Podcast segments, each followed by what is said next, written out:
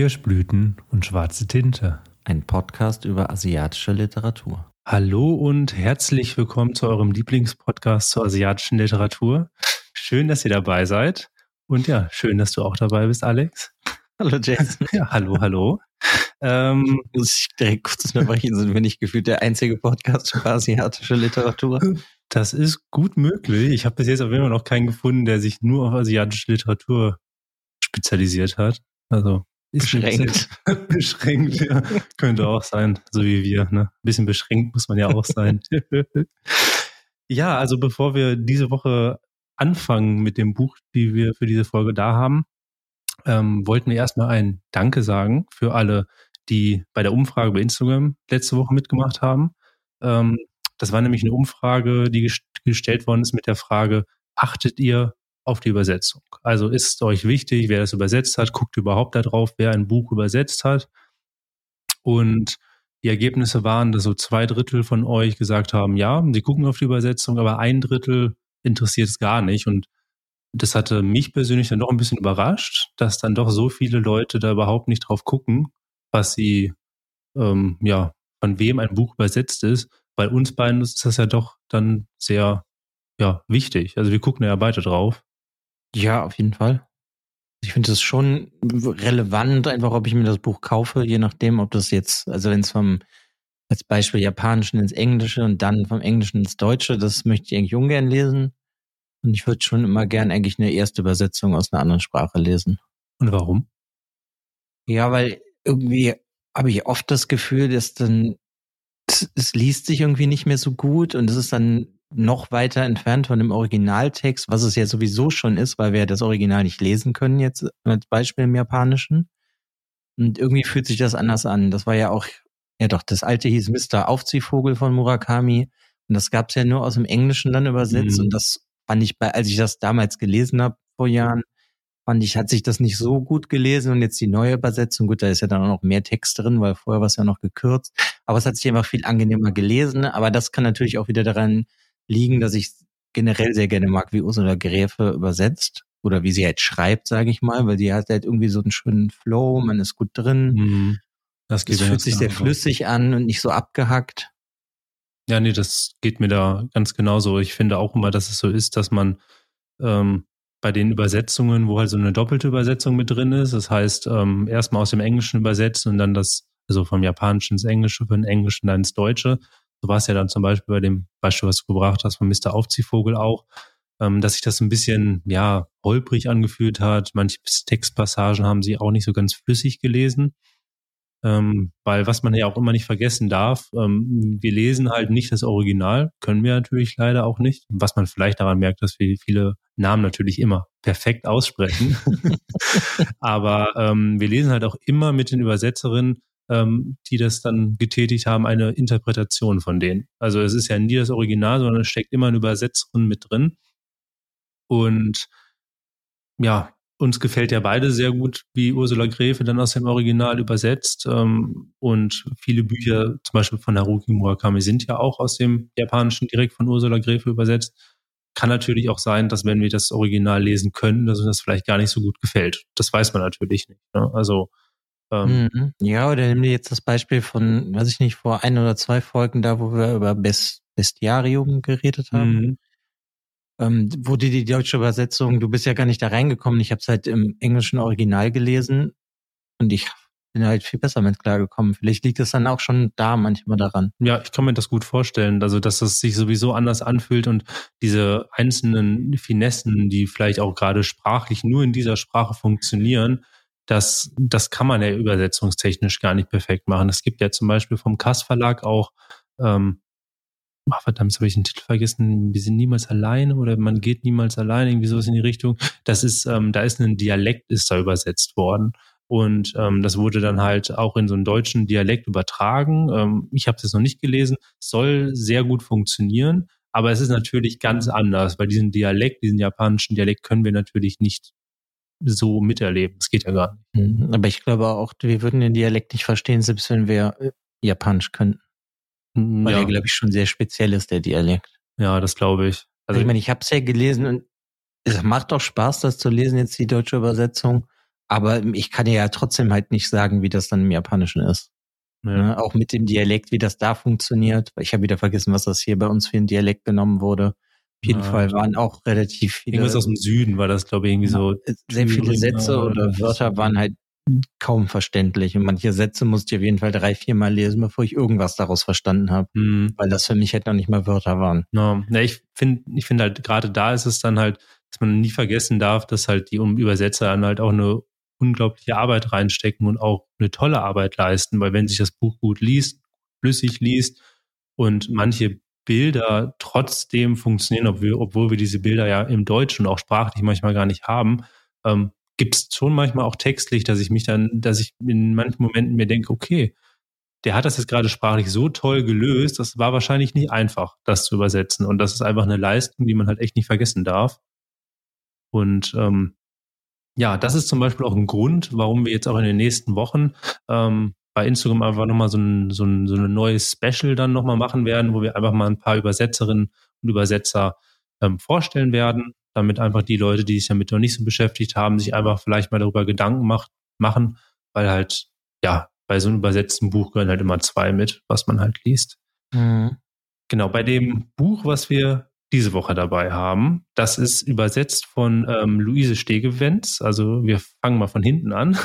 also ähm, und die gute Luise, ich lute sie jetzt einfach mal, auch wenn ich sie nicht kenne, ähm, äh, ist im Jahrgang 1988, ist also auch ähm, noch jünger und ähm, übersetzt aber größtenteils Mangas. Und man könnte sie aber schon kennen aus einer anderen Buchübersetzung, das ist Insel der Freundschaft von Durian Sukigawa, was uns ja auch sehr gut gefallen hat. Haben mhm. wir jetzt mhm. hier noch nicht besprochen, aber ähm, fanden wir beide ja auch sehr gut. Ähm, ist jetzt das Buch, was wir jetzt diese Woche dabei haben, Frau Shibatas geniale Idee, erst ihr zweiter Roman, den sie übersetzt hat. Mhm. Und genau, das Buch ist im Original von ähm, Emi Yagi und wurde von der Luise direkt aus dem Japanischen übersetzt, was uns ja auch mal sehr wichtig ist. Ähm, erschien dieses Jahr ganz frisch, 2021, ähm, im Atlantik Verlag, in Japan 2020 erschienen und hat da auch ähm, den Dasai Usamu Literaturpreis bekommen. Hm, ich habe auch irgendwie vorhin gelesen, sie hat auch einen anderen Preis von irgendeiner Stadt gewonnen, wo sie äh, umgerechnet 1000 Euro für gewonnen äh, bekommen hat. Ja. Wer weiß, wie viel sie jetzt schon geschrieben hat. Ich meine, das ist auch ihr Erstlingswerk. Das heißt, vielleicht ist es so an den Anfängen ja auch noch viel Geld. Also, aber du kannst dafür natürlich nicht von leben. Also deshalb hoffe ich, dass sie sich auch gut verkauft hat. Ähm, ja, das war ja schon ein ziemlicher Erfolg, das Buch. Also in Japan. In Deutschland weiß ich es jetzt gar nicht.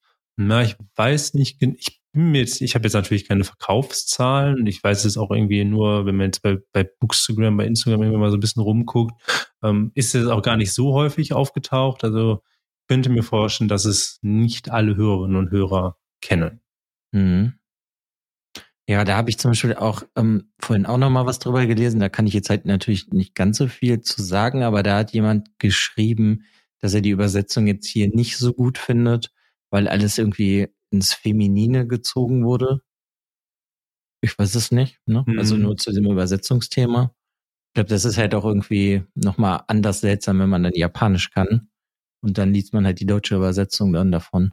Ja, ja, vielleicht haben wir jemanden dabei, der das Buch mit dem Japanischen gelesen hat oder lesen möchte und davon vielleicht mal berichten möchte. Also sehr, sehr gerne. Fände ich sehr interessant.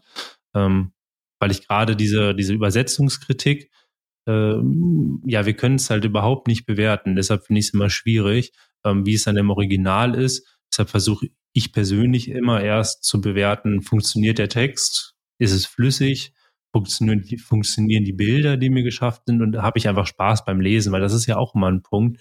Wenn das jetzt zum Beispiel perfekt übersetzt ist aus dem Japanischen, aber es funktioniert im Deutschen einfach nicht so dieses eins zu eins perfekte Übersetzung, dann ließ sich das natürlich auch nicht flüssig. Mhm. Ich hatte das mal über ähm, Bekenntnis einer Maske, habe ich mal ähm, von der SZ einen Bericht gelesen, wo die genau das über genau diesen Punkt halt mal näher betrachtet haben. Also es gibt ja die frühere Übersetzung war ja Geständnis einer Maske. Und es wurde gesagt, dass die, ähm, ich glaube, es ist Nora Bierich, die es übersetzt hat ähm, aus dem ähm, japanischen. Jetzt die neue Übersetzung. Die neue Übersetzung, ja. genau. Ähm, dass sie sehr, sehr nah am Original ist dass aber viele dieses nah am Original gar nicht so viel besser fanden, weil sie zum Beispiel fanden, dass die ehemalige Übersetzung bei Geständnis einer Maske, dass das viel blumiger, viel bildvoller geschrieben worden ist, aber natürlich weiter weg vom Original. Und da ist mhm. natürlich immer so die Frage, man soll ja auch Spaß beim Lesen haben. Deshalb finde ich es immer sehr interessant. Also in dem Fall kann ich halt nur sagen, ich habe beides gelesen. Ich habe auch beides hier. Stimmt, ja, du hast ja beides gelesen. Ja. Hattest du einen Unterschied dort gemerkt? Weißt du das noch? Ja, es hat sich generell ein bisschen anders gelesen, aber das ist jetzt auch schon wieder so viele Monate her, dass ja, ich weiß, besprechen müssen. Ja, ich weiß noch, das Geständnis einer Maske war auch schon länger her, das, was man gelesen hast, aber ja, nichtdestotrotz, ähm, wir haben diese Woche Frau Shibatas geniale Idee dabei und ja, worum geht's denn so ein bisschen? Ja, es geht um Frau Shibata. Das ist noch eine junge Frau, ungefähr 30, meine ich, oder? Mhm, genau, in, in, ihren 30ern so Anfang. Und sie arbeitet, was habe ich wieder vergessen, ist das eine Papierfabrik? Genau, das ist eine Papierfabrik. Und da arbeitet, arbeitet sie halt in der Verwaltung oder im Büro. Und ja, sie wird halt nicht so gut behandelt, was aber generell, glaube ich, so ein Ding ist in der japanischen Arbeitswelt, dass Frauen da nicht so ähm, gut behandelt werden. Und ja, sie muss halt eigentlich alles machen von Spülen bis, weiß ich nicht, die Tische verrücken. Also irgendwie die ganze niedere Arbeit, wo die Männer sich zu schade für sind, muss die halt machen. Und den einzigen Ausweg, den sie für sich halt da irgendwie sieht, ist, dass sie jetzt halt sagt, sie ist schwanger. Hm, ja, es gab diese eine Szene, ähm, wo sie dann auch gerade noch mal irgendwie, keine Ahnung, das Brett vor den Kopf bekommt und ähm, wird wieder so vor vollendeten Tatsachen gestellt und ähm, ja, irgendwie wieder niedergemacht und dann sagt sie einfach, ich kann das nicht machen, ich bin schwanger. Mhm. Und das ist, ist ihr so, also es war keine überlegte Handlung, sondern es ist so eine, ja, wie so eine, ja, wie so ein Protest, so, ein, so eine Reflexhandlung gewesen, wo sie dann einfach, das ist ihr rausgerutscht. Aber ja. Mhm, ja, aber der wird sie ja dann auch prompt direkt anders behandelt.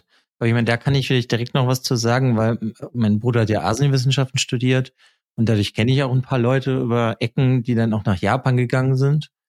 Und da sind relativ viele auch wieder zurückgekommen, weil da das Arbeitsklima für Frauen nicht so schön ist. Waren, also das, das stimmt, auch, waren das dann auch häufig Frauen, die wiedergekommen sind oder auch ja. Männer, die dann. Ja, gut, also, manche gehen ja nur für ein Jahr oder zwei, ja, okay. aber hm die haben über eine Bekannte, die war da, aber die ist dann wieder zurückgekommen, weil es halt keinen Spaß macht. Hm, ja, ich, es gibt ja auch, das ist ja auch in vielen anderen Büchern so dieses, dieses Thema, dass halt einfach dieses Überarbeiten oder das, das kennen wir jetzt in Deutschland ja zum Beispiel nicht, dass Leute wirklich an Überarbeitung sterben. Ja, aber das ist nochmal ein ganz anderes Phänomen. Da geht es wirklich speziell darum, dass Frauen in der Arbeitswelt einfach nicht wirklich angesehen sind.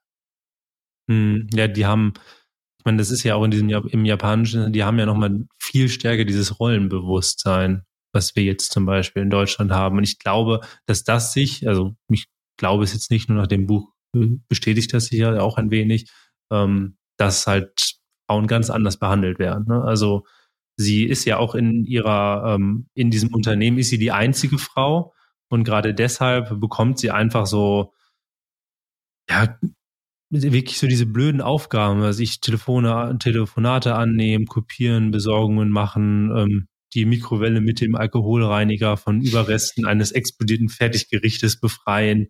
Ähm, ja, es wurde halt sehr spezifisch.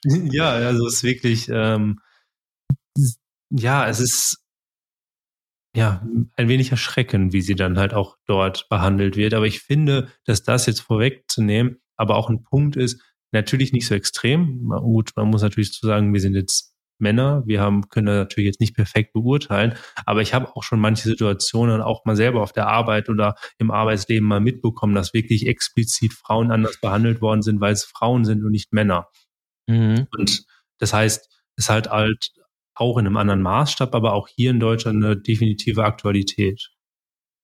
Ja, das auf jeden Fall. Aber ich, also ich meine, das ist ja jetzt schon generell ein Schritt. Das haben wir jetzt auch bei den ähm, mehreren jungen Autorinnen aus Japan gehabt, dass die ja viele Sachen ankreiden, die in der Gesellschaft nicht funktionieren. Und das ist ja jetzt einfach nur ein weiteres Beispiel davon. Genau. Ne, ob das jetzt Seidenroppenzimmer war oder äh, ja, es gab zum Beispiel Heaven dieses Jahr ja, von Diego Kawakami. Das ist auch so ein Buch gewesen. Ähm, Jetzt zum Beispiel auch ein ganz neues ähm, war von Yukiko Motoya, die ja, einsame genau. Bodybuilderin. Das war auch, das war ein Kursgeschichtenband. Und da wurde ja auch gewisse Sachen halt einfach kritisiert. Also immer so ein bisschen anders. Alle haben ihre Mittel, aber es ist schon sehr auffällig, dass diese jungen Autorinnen, die jetzt gerade rüberkommen, ähm, nach Deutschland übersetzt werden, dass die halt dieses kritische Thema haben. Also dass sie immer irgendwas an der Frauenrolle oder generell halt ähm, in der Gesellschaft kritisieren. Ja, aber es ist ein gutes Zeichen, dass die Sachen dann jetzt auch halt öffentlich kritisiert werden dadurch. Ja, das ist ja sowieso so ein Schwung, der jetzt in den letzten Jahren ja auch immer größer wurde. Und ähm, ja, ich finde es auch, ich finde es super wichtig. Deshalb finde ich auch sehr schön, dass so ein Buch dann bei uns auch rausgekommen ist.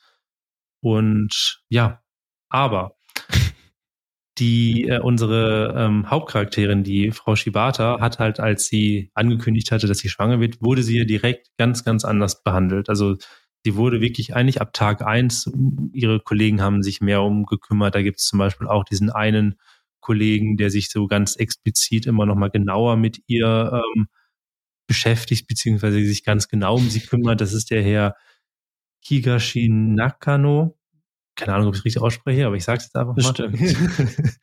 und ähm, ja, Kollegen sind viel hilfs hilfsbereit. Da ähm, sie ist jetzt dann nicht mehr nur Luft oder die, die Ordnung schafft.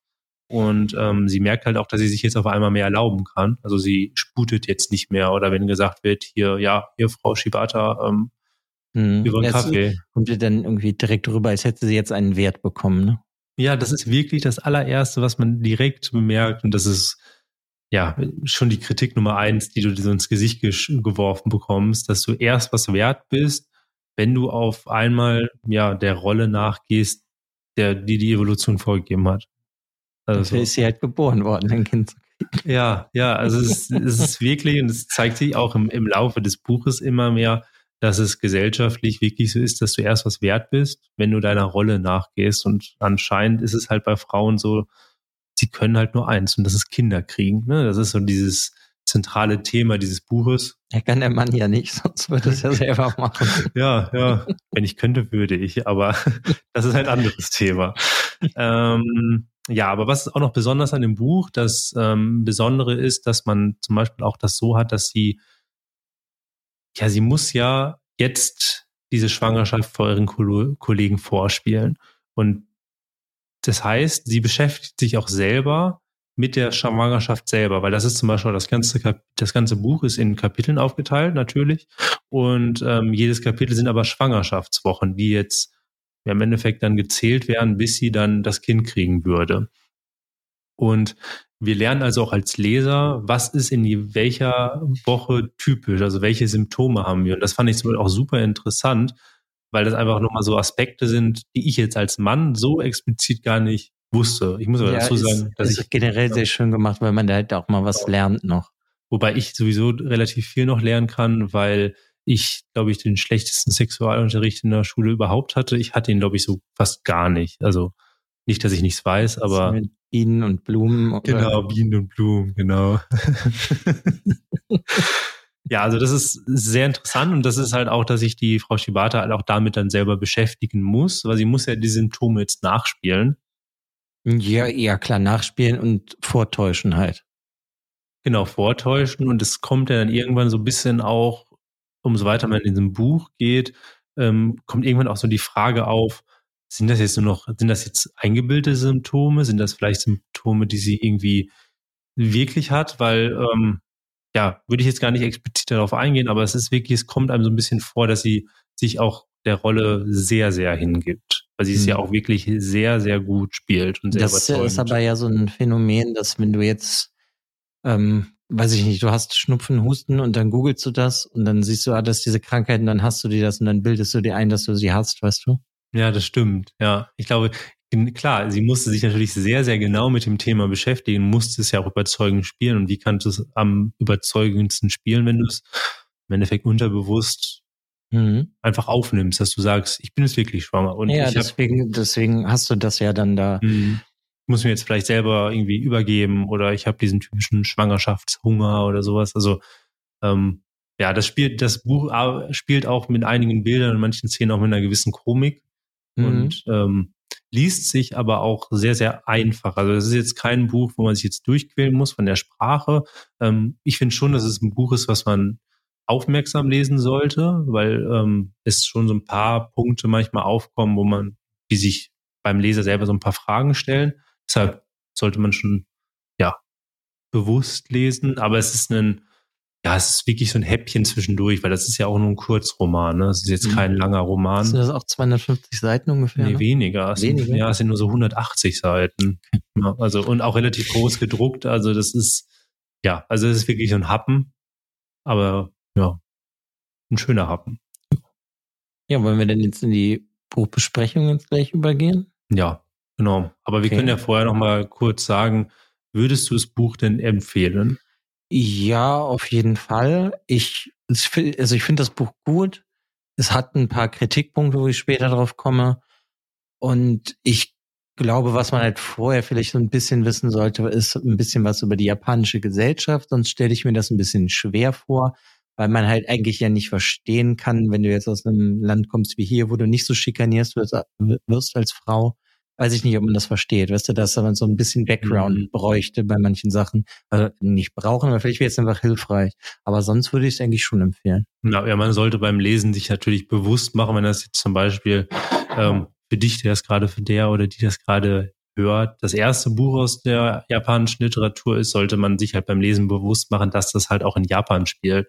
Könnte ich mir vorstellen, wenn man das vielleicht nicht so häufig liest, dass man das manchmal vergisst man, man bezieht ja auch viele Sachen dann gerne so aufs eigene Land, auf eigene Leben, das ist ja auch wichtig, aber für spezielle Themen, wie du schon gesagt hast, stimme ich dir auch zu, ähm, die sind auch ganz, ganz typisch in, dass es halt auch in Japan spielt. Ne? Also das sollte man bewusst, sich bewusst machen. Mhm. Ja, aber ich denke, das ist aber schon wichtig, weil das hatten wir jetzt schon auch oft in der japanischen Literatur, dass da irgendwelche Sachen passieren, weißt du, wieder in unserer ersten Folge unauslöschlich, da hatten wir das ja auch, da ist ja der Mann, der aus dem Knast gekommen ist und dann wurde der einfach wieder verheiratet, weil sich das gesellschaftlich so gehört. Das kann man nicht nachvollziehen, wenn man halt nicht daherkommt, glaube ich. Nee. Aber es ähm, wird im Buch auf jeden Fall auch alles, also manche Bilder werden auch ganz gut erklärt, man kann ihm gut folgen. Aber ja, also von mir auch ganz kurz noch gesagt, ähm, von mir auch eine Buchempfehlung, ähm, auch aus unterschiedlichen Gründen. Ähm, wurde ja auch eben schon mal ein paar Punkte angesprochen.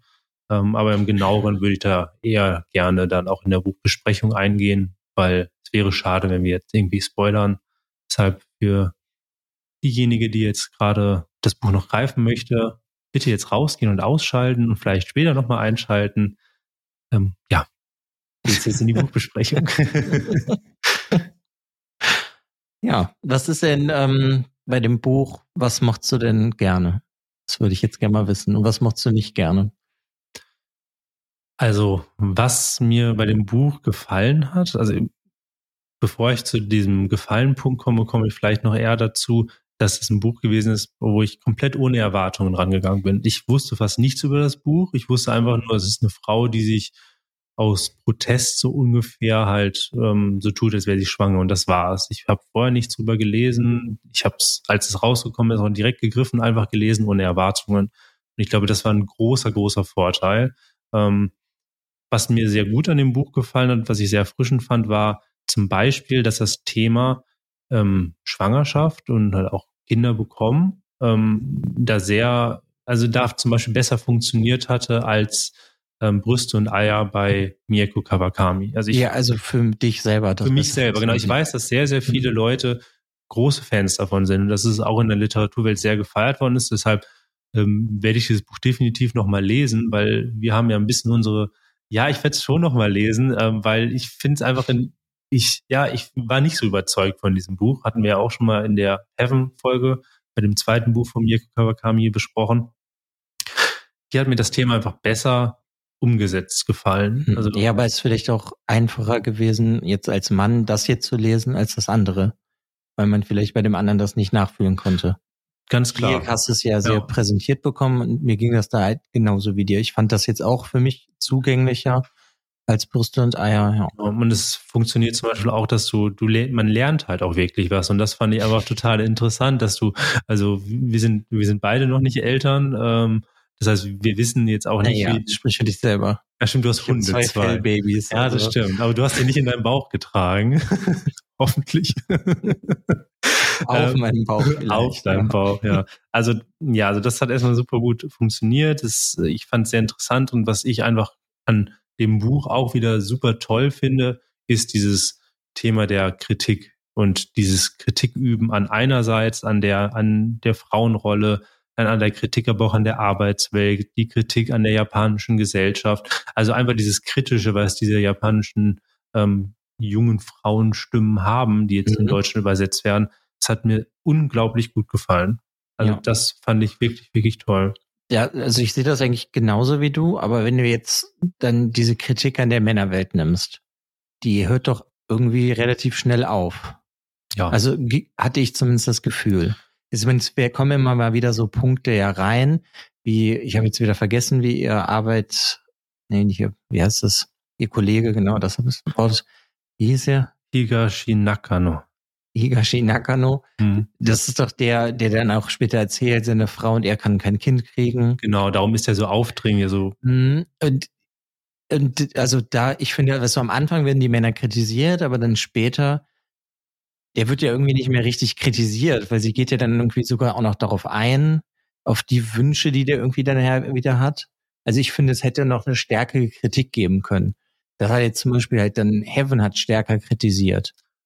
Ja, das stimmt. Wobei ich jetzt aber fand, dass Heaven hatte ein Thema und das hatte halt dieses, dieses Mobbing-Thema gehabt. Und das Buch nimmt sich halt eher die Frauenrolle im Groben, also nicht nur im Unternehmen, sondern ähm, sie geht dann ja auch weiter, macht irgendwann irgendwelche Aerobic-Kurse für Schwangerschaft, für andere Schwangere, ähm, macht die dann auch mit. Das heißt, ich finde, diese Kritik geht irgendwann weiter. Also du hast halt diese Kritik an der Arbeitswelt, an der Männerwelt, an der Gesellschaft, die kommt kurz, das stimmt, die ist nicht so lang. Fand ich auch schade. Also das hätte mir noch, auch noch besser gefallen, wenn sie sozusagen diese Unternehmenskritik noch länger gehabt hätte. Ja, aber oder hätten, also die Männer hätten noch ruhig einen draufkriegen können. Weißt du, was ich meine? So. Das stimmt. Ja, das, das hätte, das hätte ich mir jetzt auch noch gewünscht, dass gerade so diese Kritik, die so auf den ersten, ich will mal sagen, in dem ersten Drittel vielleicht oder vielleicht mhm. sogar noch weniger, ähm, wo sie wirklich eher stärker auf die Männerwelt und ähm, die Frauenrolle in diesem Männerwelt und im Unternehmen. Das kam dann irgendwann weniger, aber sie konzentriert sich dann wieder auf andere Punkte. So, als wenn du halt wirklich diese Entwicklung in der Schwangerschaft halt auch aufmachst. In jedem, in, also irgendwann ist die Arbeitswelt ja auch als, als Schwangere nicht mehr so wichtig, weil du dann einfach nicht mehr arbeitest. Mhm. Und dann hast du wieder andere Punkte, die dann wieder wichtig sind. Und das fand ich zum Beispiel super stark, dass sie sich nicht nur auf einen Themenbereich konzentriert hatte, sondern sehr viel Kritik an unterschiedlichen Stellen geäußert hat. Mhm. Das fand ich, hat da sehr gut funktioniert. Aber es ist ja nur ein kurzer Roman. Das heißt, ich hätte, das hätte wahrscheinlich diese, gerade wenn sie sich nochmal stärker auf, den, auf die Kritik vielleicht konzentriert hätte, hätte sie auch da locker nochmal 50 Seiten füllen können. Könnte ich mir vorstellen. Mhm. Und die Frage, die du ja noch gestellt hattest, ist, was mir nicht so gut gefallen hatte. Einerseits natürlich ja dieses Kritik am Unternehmen und der Arbeitswelt. Das ist die einzige Erwartung, die ich eigentlich so ein bisschen anfänglich an dieses Buch hatte, dass das stärker halt in diese Arbeitswelt geht und die Kritik. Und das fand ich schade, dass es nicht weiterging. Was aber kein richtiger Kritikpunkt an dem Buch ist, weil das Buch an sich einfach sehr, sehr gut funktioniert ähm, und auch sehr stimmig ist, finde ich. Kommen wir jetzt ja auch im Laufe des Gesprächs dann auch noch dazu. Aber was mir nicht gefallen hat, also ich habe gerade wirklich keinen Punkt, wo ich sagen muss, das hat mir überhaupt nicht gefallen. also es gibt, also ja, ist mir nicht bewusst. Gibt es denn bei dir einen Punkt? Was dir ja, mir gefällt das Ende nicht, aber da kommen wir bestimmt später noch zu. Hm, also die Kritik habe ich schon häufiger gehört, ja. Also gelesen. Und ja, genau, mhm. aber würde ich, genau, würde ich auch sagen, kommen wir erst ein bisschen später zu. Aber ähm, ja, wir können ja aber noch mal ein bisschen drüber reden, ähm, wie sie dann unter anderem halt auch in der Arbeitswelt dann behandelt wird. Was ist denn zum Beispiel so die Kritik, die sie an die Arbeitswelt hat?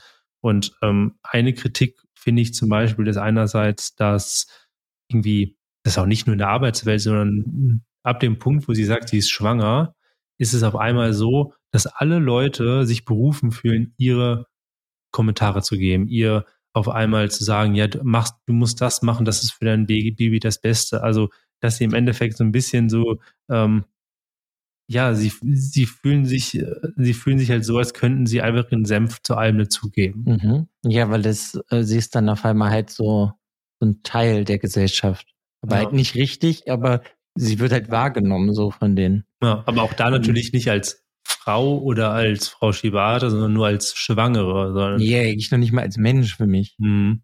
Ich würde das da jetzt, klar, sie ist eine Frau, aber ich würde da das Frau wegnehmen. Sie wird eigentlich nicht als Mensch wirklich angesehen, sondern einfach nur als, als Wesen, was, ein, was ein neues Wesen produziert. Weißt du, das ist irgendwie denen alles egal, weil keinen interessiert es doch eigentlich, was sie fühlt, wie es ihr geht, sondern die Leute wissen eh alles besser.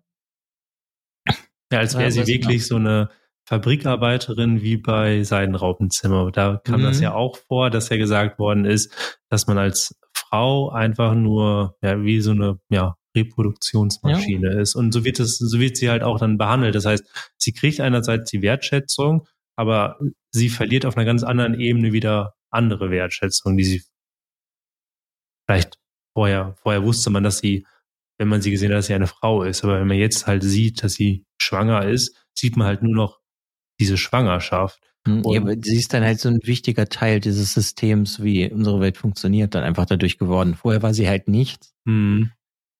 Und jetzt ist sie halt was. Obwohl es trotzdem halt wirklich nicht um sie persönlich geht, sondern halt nur, dass sie ein Kind kriegt. Genau. Und ich fand einfach wirklich da so erschreckend, aber ich kann es mir auch einfach super gut vorstellen, dass die Leute einfach wirklich, sie ah, fühlen sich einfach dafür berufen, jetzt auf einmal ihre Meinung zu äußern, obwohl sie keine Ahnung davon haben. Und dann kommen halt auch so Kommentare, wo sie dann in der U-Bahn sitzen, dann kommt eine alte Frau und sagt, darf ich mal ihren Bauch anfassen? äh, nein, also ich weiß, nicht, das ist so. ich aber ich, ich musste, ich habe da direkt dran gedacht. Gut, ich muss dazu sagen, ich habe halt zwei Samoyeden, die sehen aus wie zwei weiße Bärchen. Böckchen. Wölkchen, ja. Wölkchen, Bärchen, Wölfchen, wie auch immer. Und da ist das ja auch so. Wenn ich rausgehe, dann meinen relativ viele Leute, sie können die einfach anfassen oder mir halt blöde Fragen stellen.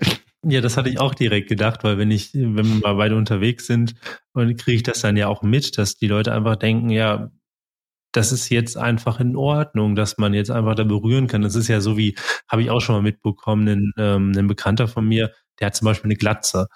Und da ist es dann wohl auch sehr häufig, dass die Leute kommen, darf ich mal über deinen Kopf packen oder wenn du Dreads hast, darf ich mal deine Haare anfassen? So, Hm. nee, also das geht einfach nicht und das ist auch irgendwie unangenehm in dem Moment. Nee, aber da hat mich das halt total dran erinnert, weil warum Ja. sollte irgendeine fremde Person den schwangeren Bauch von ihr anfassen? Also das finde ich jetzt sehr Ja. skurril. Aber ja, das finde ich ist auch, das hat das so, sind so sehr schöne Szenen, wie die einfach zeigt, wie komisch die ganzen Leute einfach sind. Ja, finde ich auch. Aber wo wir halt da sind, da möchte ich dann zu einer anderen Szene gehen, wo ja dann ihr, ich habe wieder vergessen, wie ihr Kollege ist auch egal. Herr H. Wir nennen ihn jetzt einfach Herr H. Ich glaube, das ist wie, wie der Herr. H. dann zu ihr sagt, ich möchte mal gerne deinen Bauch anfassen. Und sie macht das ja dann. Hm. Und das fand ich halt super verrückt. Da, da war es dann bei mir so, da war ich mir nicht sicher, ähm, was denkt sie sich? Also da konnte ich mich halt nicht mit identifizieren. We- Weißt du, was ich meine? Weil entweder war ich dann mir schon nicht sicher, ist sie jetzt doch wirklich schwanger und sie macht das halt, weil sie halt wirklich schwanger ist. Oder denkt sie, der ist so blöd, dass er das nicht merkt? Also, ich weiß nicht, das fand ich irgendwie sehr, sehr strange. Na, also das ist ja auch wirklich so dieser, dieser Punkt. Sie bildet sich ja immer mehr ein, dass sie wirklich schwanger ist. Also diese, diese Sachen, die wir vorher in der Vorstellung schon hatten, dass sie auf einmal auch in diesen Fressflash reinkriegt und isst die ganze Zeit und sie nimmt natürlich auch Kilos zu. Das fand ich ganz großartig. Sorry, dass ich unterbreche, dass sie einfach immer fetter geworden ist am Anfang, weil sie dann einfach gegessen hat für zwei. Das fand ich auch, das hat mir Das finde ich mega lustig. Ja, das war sehr, sehr cool. Aber an dem Punkt, wo du jetzt zum Beispiel bist, wo sie ja dann den Herrn H. drum bittet, mal ihren Bauch anzufassen, da bist du ja in ihrem Prozess schon viel, viel weiter, wo sie dann auf einmal nicht, also wo es dann auch als Leser dieser Punkt kommt, wo du dich dann fragst, ist sie jetzt wirklich schwanger oder ist sie jetzt nicht schwanger? Ähm, Mhm. Ja, das wäre vielleicht zum Beispiel auch noch ein Punkt für mich, den ich als Kritik ansetzen könnte. Oder nee, mache ich auch einfach mal. Ich finde, die hätte das Spiel halt noch weiter treiben können. Weil ich finde, das sind nur so kleine Bruchstücke, wo du halt dann denken könntest, ist sie jetzt doch schwanger? Und das war halt alles so, am Anfang dachte sie, ne, oder hat sie das benutzt, um da aus dieser Situation rauszukommen, aus dieser Arbeitswelt. Und sie ist dann doch schwanger geworden. Aber ich finde, das hätte irgendwie noch mehr stärker sein können, dass der Leser verwirrt wird. Hm. Für diejenigen, die das jetzt zum Beispiel schon gelesen haben, die wissen wahrscheinlich, über welche Szene wir reden. Ähm, für die, die es noch nicht gelesen haben. Die sollen gehen und die es lesen. Ja, genau. Liest es auf, lest es auf jeden Fall. Wenn nicht, ähm, können wir die, die Szene ja mal ganz kurz besprechen. Und zwar ist es so, dass sie, ähm, ja, also sie, sie ist mit dem Herrn H. dann in einem Büro und ähm, spricht mit ihm. Der hat gerade so ein bisschen halt sich offenbart, warum er halt zu viel Interesse dann halt auch an ihr hat und an der Schwangerschaft, weil halt ihre, weil er und seine er und seine Frau haben halt versucht, ein, Kind zu kriegen und das hat nie funktioniert. Ähm, und sie sagt dann halt, okay, ähm, du fasst einfach mal bitte meinen Bauch an. Und du als Leser denkst ja schon die ganze Zeit, das kann nicht funktionieren, weil sie die ganze Zeit, sie trägt halt wirklich dann so Kissen. Am Anfang sind noch ihre eigenen, dann kauft sich irgendwann so spezielle, ich glaube irgendwie dann auch aus dem Theater oder was weiß ich, so halt sowieso so Bühnenaccessoires, wo sie dann halt wirklich, ja, sie muss ja, muss ja zeigen, dass sie irgendwie schwanger ist. Das heißt, sie kriegt auch einen dickeren Bauch. Und man denkt sich als Leser, wenn er jetzt den Bauch anfasst, was sie wirklich sehr penetrant fordert, ähm, und er hält sie auch erst zurück und dann fasst er seinen Bauch an, fasst er ihren Bauch an, dass sie, dass du dir als Leser denkst, okay, das kann nicht funktionieren, und dann fasst er halt an. Und es ist ganz normal. Also es ist dann, ähm, dann kommen, also es kommt keine komische Reaktion von dem Herrn H. Da ist natürlich die Frage, es kann sein, dass er sich auch schon so sehr reingesteigert hat, dass er das wirklich auch glauben wollte. Ja, da bin ich auch von ausgegangen. Ja, aber bei ihr ist es so, da kommen bei ihr so zwei Kommentare. Einerseits, mittlerweile stopfe ich mir nichts mehr unter die Kleidung. Und das war sozusagen ihre Reaktion so für die Leser, ähm, nachdem Herr H. halt den Bauch berührt hatte. In letzter Zeit regt es sich häufiger in meinem Bauch. Also das sind dann so Kommentare, wo du dir auf einmal denkst, okay, ist sie jetzt wirklich schwanger oder ist sie jetzt nicht wirklich schwanger? Ja, anscheinend hat sie ja nur zu viel gegessen. Anscheinend hat sie so viel gegessen, dass es jetzt in ihr wächst und gedeiht und lebt. Der Hefeklopf. Gott, ist das eklig. Ja. Ähm.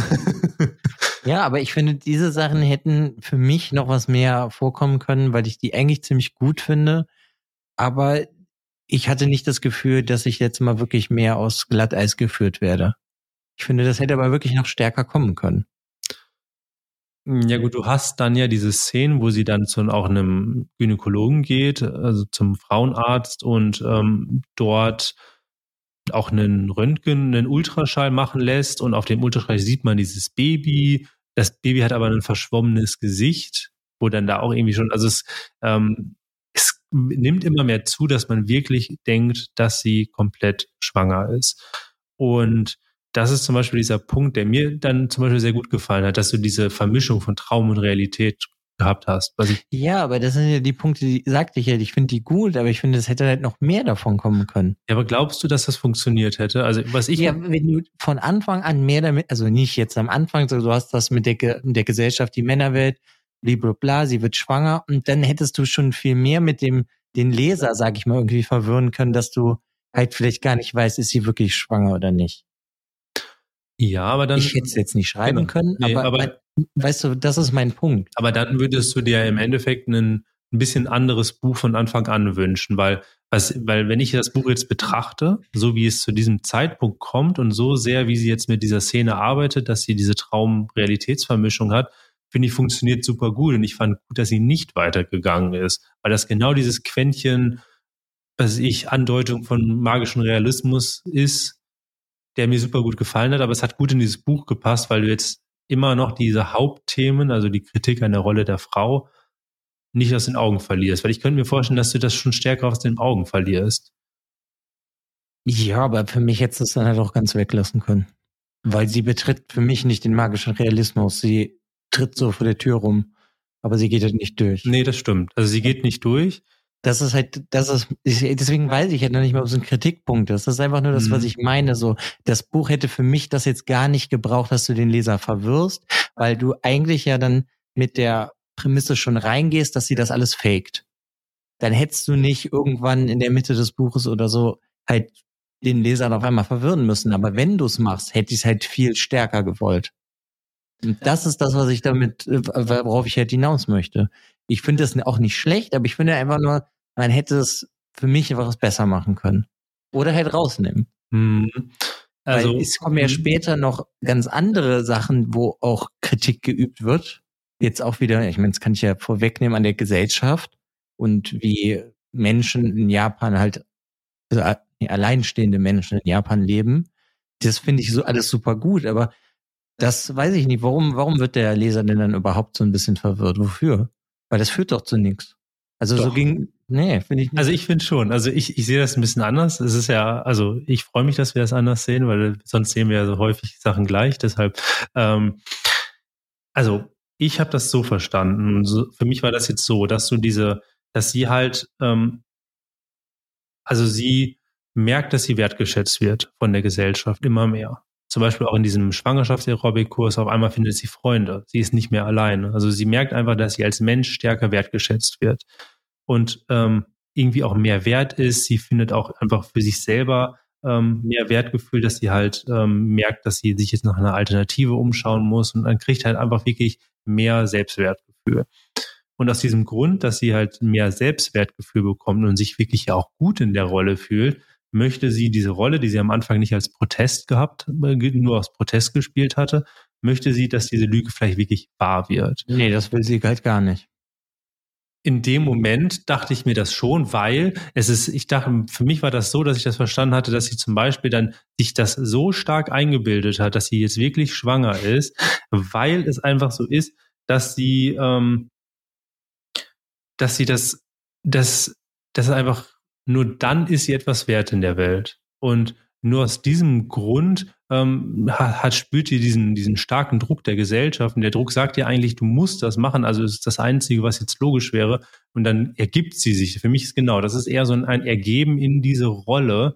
Und darum ist es so, dass sie sich das nicht nur einbildet oder so sich selber vorspielt, sondern wirklich einbildet, als wäre es wahr. Ja, aber nee, warum? Ja, weil die Gesellschaft, die Gesellschaft Ja, aber guck, ja. Guck, also, wenn du bei einem Ende bist. Ja. Und beim Ende, so das, ich meine, das nehme ich auch vorweg, da überlegt sie sich ja, das nochmal zu machen. Weil es funktioniert hat. Ja, aber dann will sie ja das gar nicht, ein Kind haben. Sondern sie will das halt nur so tun. Also sie sagt ja irgendwann im Buch, sie möchte irgendwas, was, was sie für sich haben möchte. Also sie, ich glaube nicht, dass sie jetzt Interesse an einem Kind hat, sondern einfach irgendwas, was ihr selber das Wert Gefühl gibt. Und klar, sie ist eine pathologische Lügnerin. Und ja, auf jeden Fall. Da genau, müssen wir auch noch zukommen. Genau, und genau das ist ja der Punkt, dass sie sich jetzt in dieser, in, dass sie jetzt halt gemerkt hatte, mit dieser Rolle wird sie mehr wertgeschätzt und sie kann ein bisschen so als Nutznießerin so durch die Welt gehen. Weil du hast es ja so, dass sie, du bist als Leser, kommst auf diesen, diesen Höhepunkt, und für mich ist das dann wirklich auch dieser Höhepunkt des Buches, wo, sie, wo du als Leser denkst, sie ist jetzt wirklich schwanger. Und dann springst du im Buch auf einmal zwölf Monate in die Zukunft, wo sie dann wieder auf die Arbeit kommt und zeigt ihren Kollegen Fotos von einem Kind. Aber das Kind, das fand ich auch so gut. Genau, und das Kind ist, ist ja einfach nur irgendein Kind, was sie bei Insta, bei Facebook, genau, bei Facebook gefunden hatte. Und dieses Kind ist ähm, nichts, das kennt sie nicht. Das ist einfach ja, das, das fand kind. ich richtig gut weil sie halt einfach Bilder von irgendeinem Kind nimmt und äh, das, das halt so dann immer weiter faked. Also ich finde den, den Grad, wie sie das faked, finde ich ziemlich gut.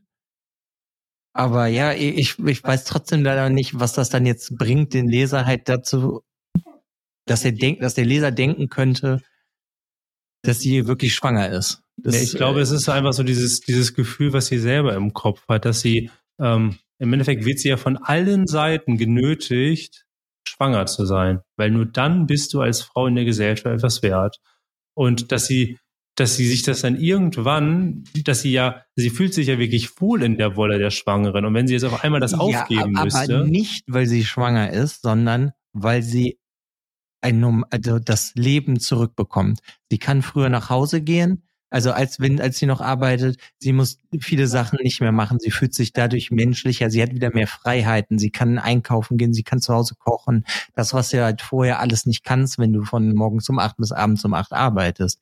Dann holst du dir was im Imbissbude oder halt, ne, im Kombini, isst was und gehst nach Hause. Das kann sie jetzt alles wieder machen. Aber eigentlich sind ja die ganzen Sachen, die sie zurückerlangt, nicht also das ist nicht gut, dass sie schwanger ist für sie. Weißt du, dass, dass der Leser jetzt denken, äh, ich weiß gerade nicht, wie ich das ausdrücken soll.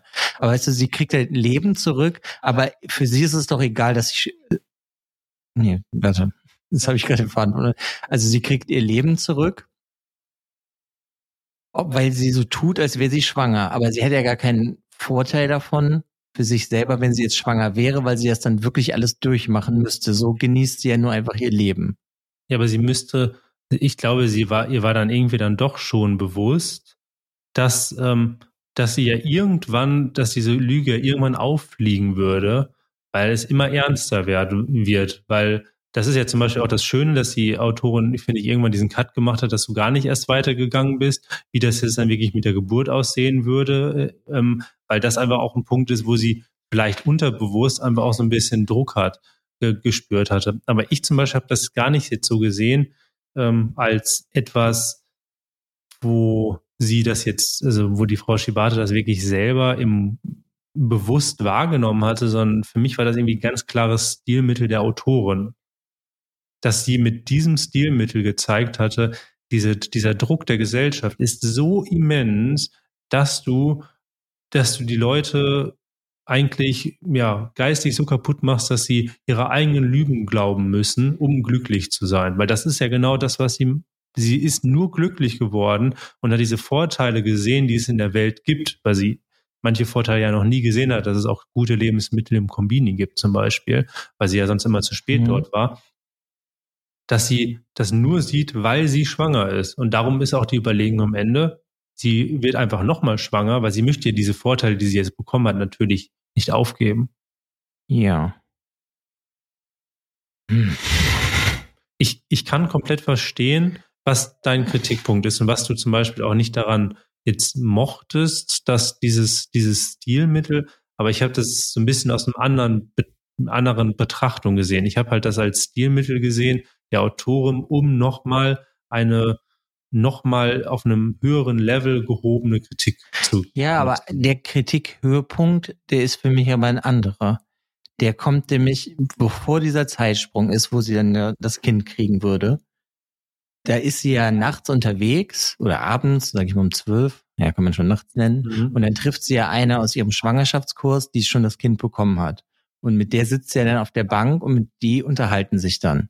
Und da kommt doch eigentlich diese ganze Kritik ja dann raus. Ja, du, dass du halt, dass die als alleinstehender Mensch in Japan und das, was wir halt irgendwie eben schon alles hatten, dass du eigentlich sozusagen kein eigenes Leben mehr hast, sondern du lebst eigentlich nur noch für den Job. So, das, ja. Also ja, ich finde, da wird das halt alles ausgesprochen. Aber das ist ja, das ist für mich jetzt ein, ein, an so gesehen ein Höhepunkt an der bewussten Kritik und den bewussten Veränderungen, die die Frau Shibata auch wirklich darüber nachdenken konnte. Also es ist ja was, was sie selber immer gesehen hatte, was jetzt schlecht läuft und wo sie selber gesehen hatte, ähm, dass es jetzt ganz klar die Kritik hat an der, an der Frauenrolle und du solltest für dich selber einstehen und so weiter und so fort. Nur dieser nächste Schritt ist ja gar nicht mehr eine bewusste, einen, also das ist ja, du, du entfernst dich ja komplett von dem Bewusstsein, von dem, dem wirklich bewussten Bewusstsein von Frau Shibata, sondern das im Endeffekt bewegst du dich jetzt komplett, bewegt man sich dann komplett einmal im, im Unterbewusstsein von ihr, weil sie sich das, weil dieser Druck im Endeffekt wie so eine Psychose bei ihr ausgelöst hatte. Mhm, und das war, gehe ich auch von aus. Genau, dass das, das halt dann war, dass sie sich eingebildet hat, sie wäre schwanger und dann wird dem Leser das Genau, und deshalb, ja. deshalb hattest du vorher dieses Gespräch und da war sie sich ganz klar noch bewusst, da war sie auch noch sie selbst und natürlich auch mehr sie selbst, weil sie ja einfach schon viel gelernt hatte, was schlecht läuft und konnte das wirklich noch bewusst artikulieren. Nur irgendwann kommt dann der Punkt, wo sie dann diese Psychose halt, ähm, wo sich diese Psychose halt einfach ausbildet und sie halt auf einmal gewisse Sachen nicht mehr artikulieren kann. Und das nutzt die Autorin, um das dann mit diesem Traum, Wirklichkeits, Realitätsverschnitt, ähm, Verwirrung mhm. zu nutzen. So hatte ich das gesehen. Okay, verstehe. Und da hätte ich, glaube ich, auch gerne so gesehen, als du das gelesen hast. Es ist aber zum Beispiel, vielleicht war da aber auch der Vorteil, dass ich, dass ich es gelesen habe und du hast es ja gehört. Mhm. Dass das vielleicht auch ein Punkt ist, weil das habe ich manchmal auch bei Hörbüchern, dass, dass man gewisse Gedankengänge, ähm, du kannst manche Gedanken beim, Hör, beim Hörbuch hören nicht weiterführen, weil du dafür Stopp machen müsstest. Beim Bücherlesen kannst du einfach ganz schnell direkt Stopp machen Und so habe ich es nämlich auch gemacht, dass ich manchmal, wo ich gemerkt hatte, dass ich wie so ein, wie so ein kleines Licht, wie so ein Funken, der in meinem Kopf gestartet ist. Ich habe den dann zu einem Feuerwerk werden lassen und habe darüber nachgedacht. Ähm, und habe dann, ja, also ich habe jetzt hier gerade vier Zettel vor mir liegen mit Notizen, die ich mir wirklich auch beim Lesen schon so viel gemacht habe, weil ich so viel über dieses Buch beim Lesen schon nachgedacht habe. Und das ist beim Hörbuch ja schwer, weil du einfach immer weiter hörst. Ja, ja, ihn kannst du ja auch zurückspulen. Also das, das stimmt. Würde ich jetzt nicht ausschließen. Mhm. Ja, aber ja, vielleicht war das ein Punkt, dass es vielleicht anders war. Ähm, aber das ist ja eh immer ein Punkt, wie, wie liest man das Buch, wie entstehen zum Beispiel dann auch Erwartungen in dem Buch selber. Und wenn die dann auf einmal nicht befriedigt werden, gefallen. Ja, aber jetzt zum Beispiel nicht. bei dem Buch, ich habe einfach von vorne bis hinten nichts erwartet. Hm. Ich fand das ja generell schon vor Monaten interessant, als das angekündigt wurde. Ähm, ich finde das auch gar nicht schlecht, das Buch. Ich finde trotzdem, manche Sachen hätte man einfach anders machen können oder haben andere junge Autorinnen, die sich in einem anderen Bereich jetzt bewegen, wie ähm, Seidenraupenzimmer, haben das halt für mich einfach besser viele Sachen gelöst. Oder nicht viele, manche Sachen. Aber die haben natürlich von Anfang an angefangen so. Also du hast ja, du hast hier ja, wie du schon sagst, die die stellt sich vor die Tür des magischen Realismus, tritt aber nicht, tritt nicht ein. Das ist aber, glaube ich, auch gar nicht das, was sie wollte, sondern sie wollte, vielleicht wollte sie sich wirklich nur kurz vor die Tür stellen. ja, es, hm. ich sage ja auch gar nicht, dass sie das wollte, sondern dass ich einfach nur das so empfinde, entweder machst du es halt ein bisschen mehr, damit es für mich etwas interessanter wird. Das ist ja nur meine Meinung. Ja, ja, klar. Oder du lässt es halt eigentlich mehr weg, weil ich finde, das Buch hat andere Stärken als das, aber wir reiten auch viel zu lange auf diesem einen Punkt rum. Ja, aber ich finde, aber weißt du, ich finde dieses, wo ich ja schon meinte, dieses Gespräch mit dieser jungen Mutter, das finde ich ist viel besser als dieses Getrickse, nenne ich es jetzt einfach mal, ob sie jetzt schwanger ist oder nicht.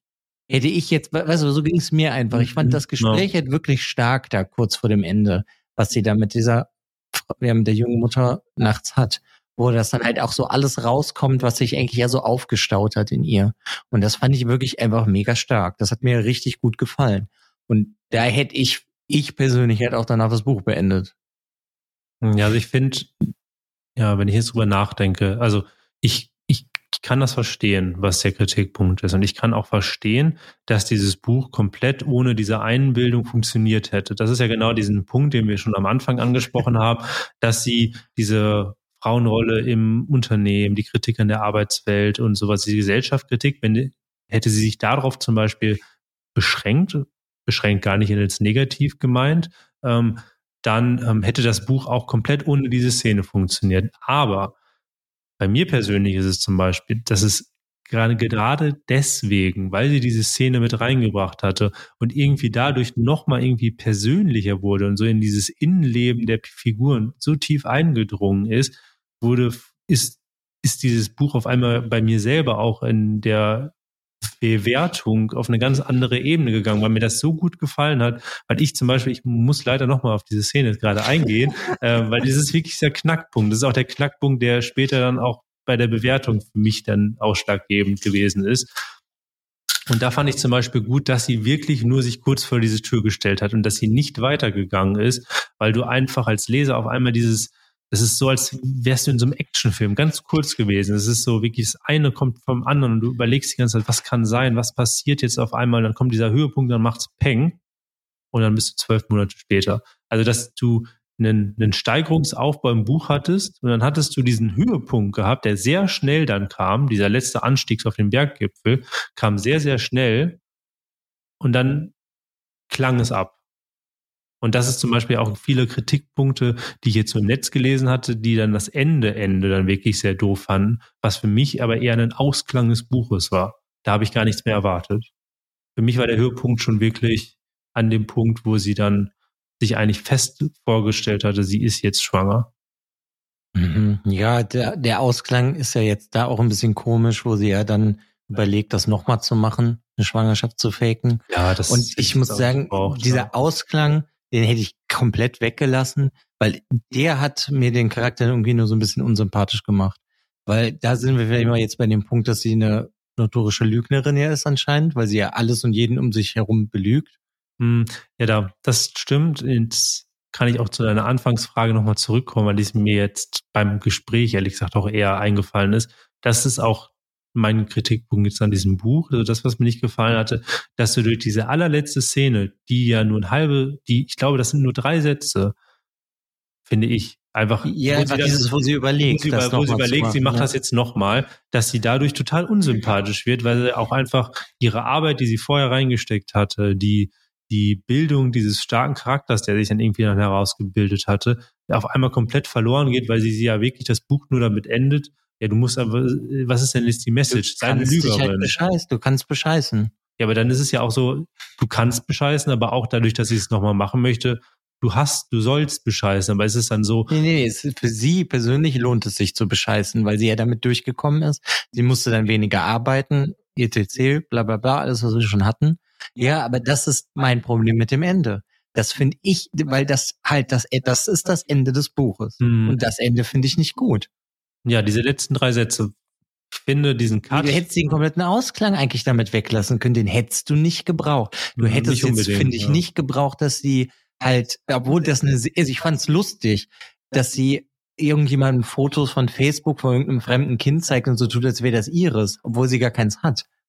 Ja, ich fand das Mittel zum Beispiel, ja, also das Mittel fand ich zum Beispiel noch, noch gut. Also ganz klar, ich bin auf deiner Seite, man hätte das nicht gebraucht. Aber das Mittel, wo sie jetzt dann nochmal zeigt mit diesem Foto, sie kann irgendwie irgendein random Kind zeigen und die Leute glauben mir das. Das ist einfach ja nochmal so, so gezeigt, ja, es ist auch, das ist auch nochmal eine schöne Kritik an der Gesellschaft, weil es die Leute halt alle, entschuldige meine Worte, einen Scheißdreck interessiert, was wirklich bei dir passiert. Und die Leute wollen eh nur das sehen, was sie sehen wollen. Und das ist ja genau das. Und das ist zum Beispiel. Das, das ist wie, jetzt sag ich mal, Instagram oder sonst was. Die Leute wollen die Erfolgsstory, nicht die 3000 Male, die du gescheitert bist, sehen, sondern ja. Die wollen dann das Erfolgsbild sehen und können das dann liken. Und so, weißt du, so kommt mir das halt so ein bisschen vor.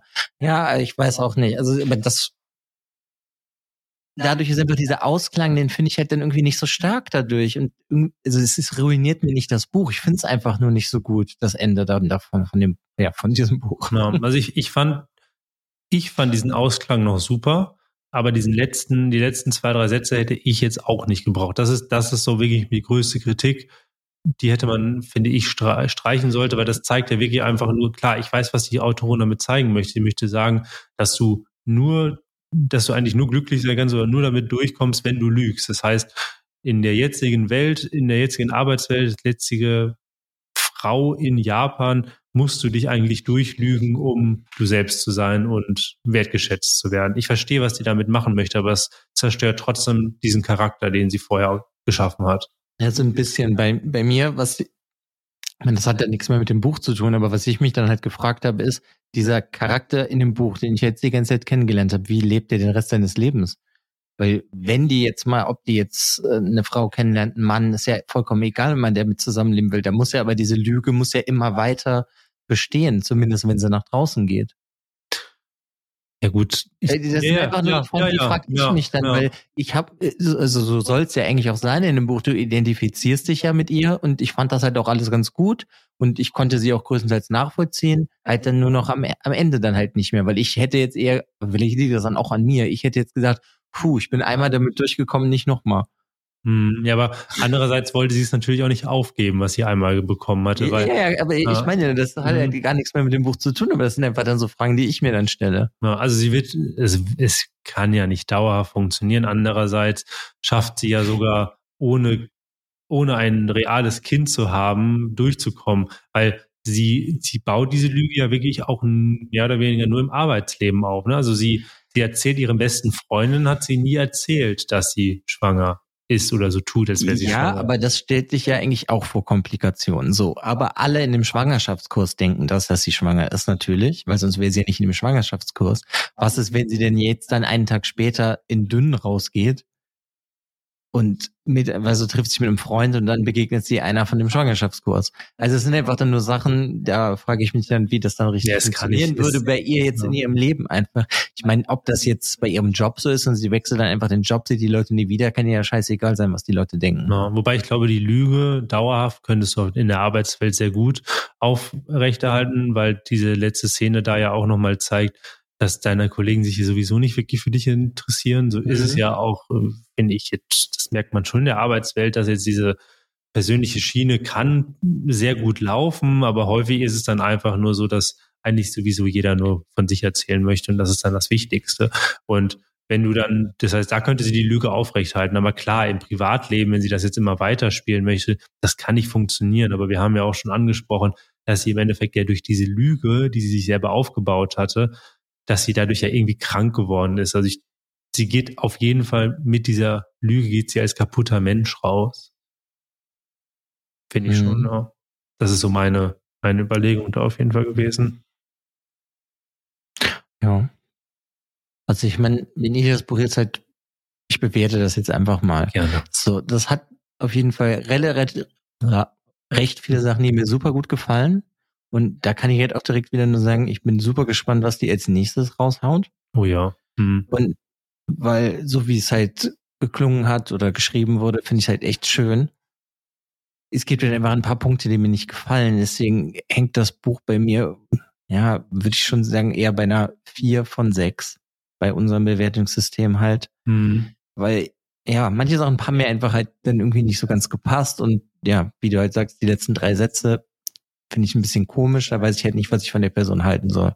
Mhm. Ja, also ich, ich kann deine Kritik und auch das, was dir gefallen hat, kann ich nachvollziehen bei dir, aber bei mir nicht. Also bei mir ist es ganz anders. Also ich bin, ich bin umgehauen worden von dem Buch das Buch hat mir unfassbar viel Spaß gemacht beim Lesen und als ich das Buch zugeschlagen hatte, war ich absolut verliebt in dieses Buch. Also bei mir sind es tatsächlich sechs von sechs Sternen. Also es ist dann doch sehr unterschiedlich, weil dieses Buch hat mir so, so, so gut gefallen. Ähm, ich hätte nicht gedacht, dass ich dieses Jahr nochmal so ein Buch bekomme, was mich so umhaut, weil ich finde, dieses, dieses ganze Schwangerschaftsthema. Das war zum Beispiel ein Thema, auch da nochmal zurückzukommen auf Brüste und Eier.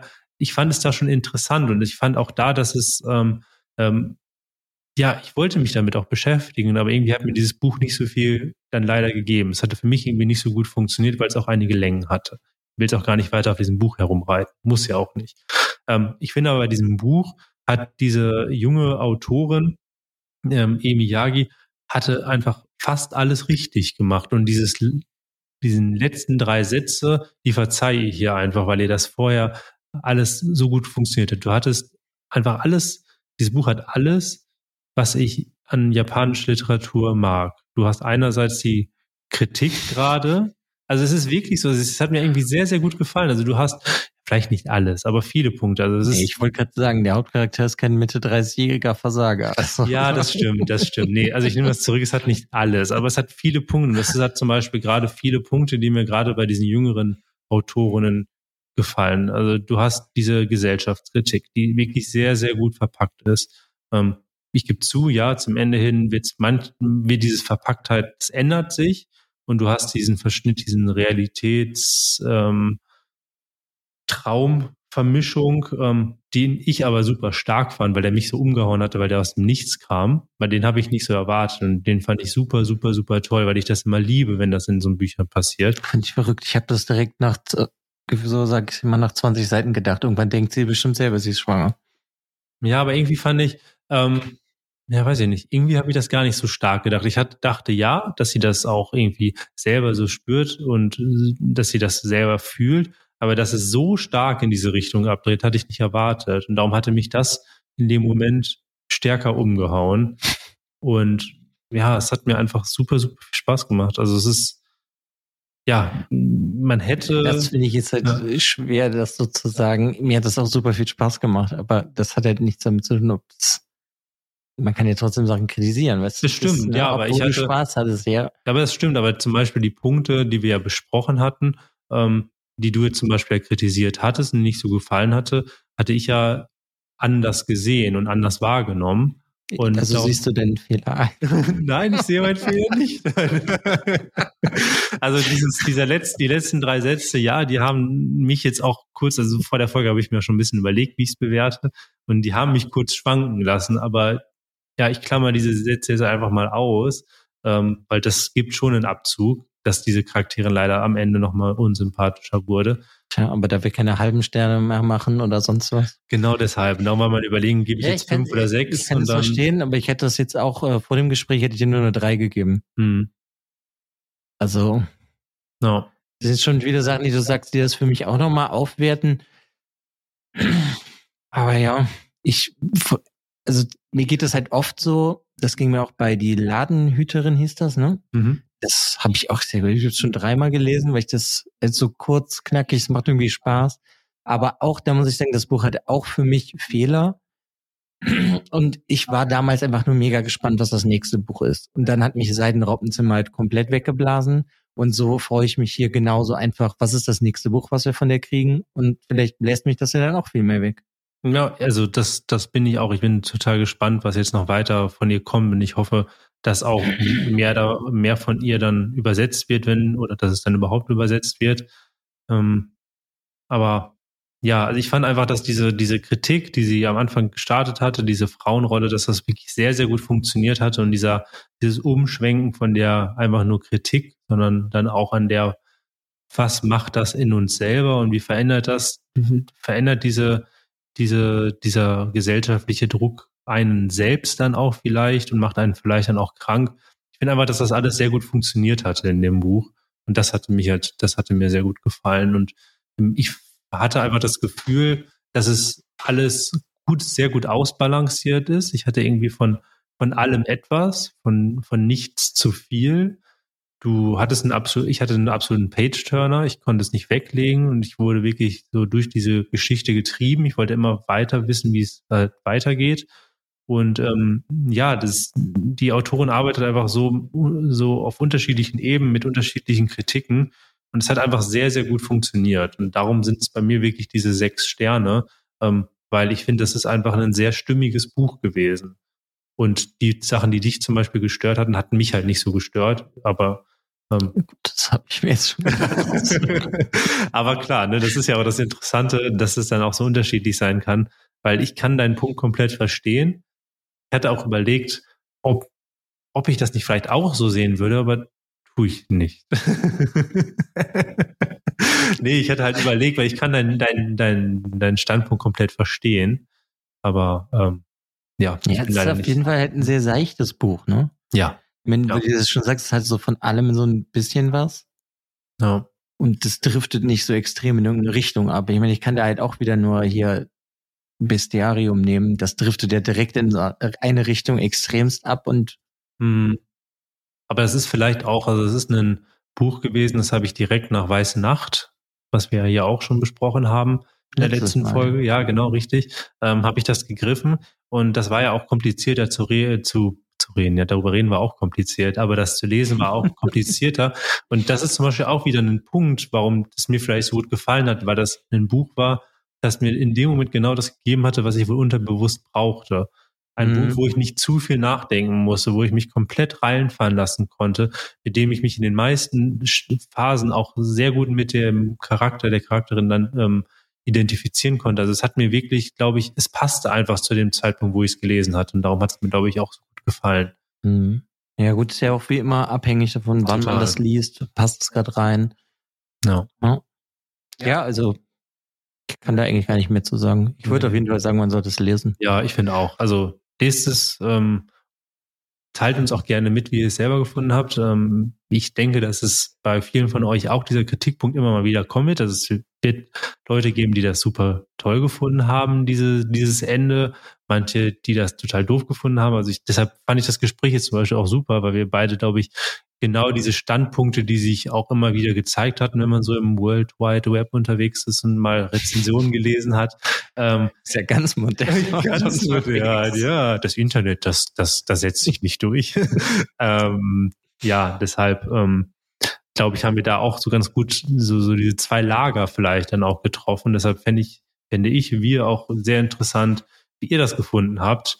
Ähm, ja, schreibt uns gerne hier in die Kommentare. Ähm, Kritik ist immer erwünscht. Ähm, also sehr, sehr gerne erzählt uns, was euch nicht gefallen hat. Ähm, schreibt uns dann da das Ganze vielleicht dann auch ein bisschen ausführlicher in der Privatnachricht. Und sonst, ja, folgt uns bei Instagram, Kirschblüten und schwarze Tinte. Und wir freuen uns auf euch und mit euch darüber zu reden und zu schreiben und zu diskutieren. genau. Bis zum nächsten Mal. Tschüss.